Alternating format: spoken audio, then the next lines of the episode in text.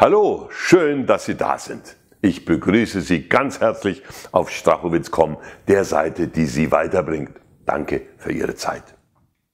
Wenn wir jemanden von unserem Geschäft oder unseren Produkten überzeugen wollen, geben wir uns viel Mühe, dafür die richtigen Argumente zu finden und vorzubringen. Manchmal denken wir auch, viel hilft viel und gehen dabei davon aus, dass wir umso wirkungsvoller überzeugen, je mehr Argumente wir vorbringen. Deshalb sind viele Networker und Verkäufer auch der Meinung, sie müssten so viel Fachwissen wie irgend möglich erwerben, damit sie damit besser argumentieren können. Das ist aber nur die eine Hälfte der Geschichte. Unsere Interessenten, Kunden und auch wir selbst entscheiden nämlich nicht hauptsächlich aufgrund unserer verstandesmäßigen Analysen. Schon vor geraumer Zeit haben die Neurowissenschaftler und Psychologen nachgewiesen, dass das Denkmodell des Homo economicus in der Praxis nicht zutrifft. Der Mensch wählt eben nicht aufgrund nüchterner Abwägung der vorhandenen Fakten und Daten das, was für ihn wirtschaftlich am sinnvollsten ist und ihm den größten Nutzen bringt. Er entscheidet überwiegend nach Gefühl. Die Theorie des Schweizer Psychoanalytikers C.G. Jung wurde inzwischen von der Hirnforschung bestätigt. Wir beurteilen etwas aufgrund der Dinge, die wir wahrnehmen und dessen, was wir empfinden. Die wahrgenommenen Fakten beurteilen wir durch unser Denken und durch eine gefühlsmäßige Bewertung. Die gefühlsmäßige Bewertung erfolgt aufgrund unserer Erfahrungen und unser Gefühl hat schon längst entschieden, während unser Gehirn noch nachdenkt.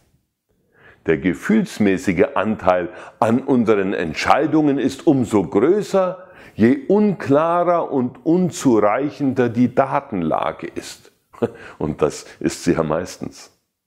Wollen wir also jemanden von uns und unserem Angebot überzeugen, dann wirken wir besser auf die Gefühle unseres Gegenübers ein und sprechen nicht nur den Verstand an. Das fängt bei der gepflegten und sympathischen äußeren Erscheinung an, geht über das verwendete Präsentationsmaterial und endet bei einer Sprache, die Bilder und positive Gefühle im Kopf und im Herzen des anderen erzeugt. Um zu verdeutlichen, was ich meine, hier ein Beispiel. Sie könnten zum Beispiel sagen, wenn Sie diese Stufe erreicht haben, lädt Sie unser Unternehmen zu einer einwöchigen Reise ein. Das ist faktisch richtig. Der Satz ginge aber auch so. Als Belohnung für Ihre Mühe verbringen wir dann gemeinsam eine Woche am Strand. Stellen Sie sich vor, wie Sie mit hochgekrempelten Hosenbeinen über den feinen Sandstrand gehen und die sanften Wellen Ihre Füße umspülen, während Ihr Blick über das blaue Meer bis zum Horizont wandert. Merken Sie was?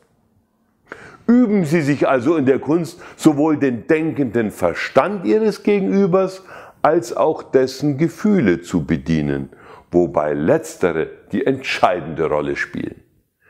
Sie werden das hinbekommen und haben nach ein wenig Training nicht mehr die Schwierigkeiten, von denen Woody Allen einst berichtete.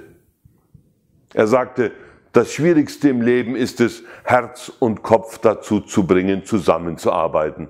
In meinem Fall verkehren sie noch nicht einmal auf freundschaftlicher Basis miteinander. Ich wünsche Ihnen viele gute Gefühle bei Ihren zukünftigen Geschäftspartnern. Danke, dass Sie heute wieder zugesehen haben. Wenn etwas Nützliches für Sie dabei war, freue ich mich über ein Like von Ihnen und einen kleinen Kommentar. Alles Gute und auf Wiedersehen bei Strachowitz.com, der Seite, die Sie weiterbringt.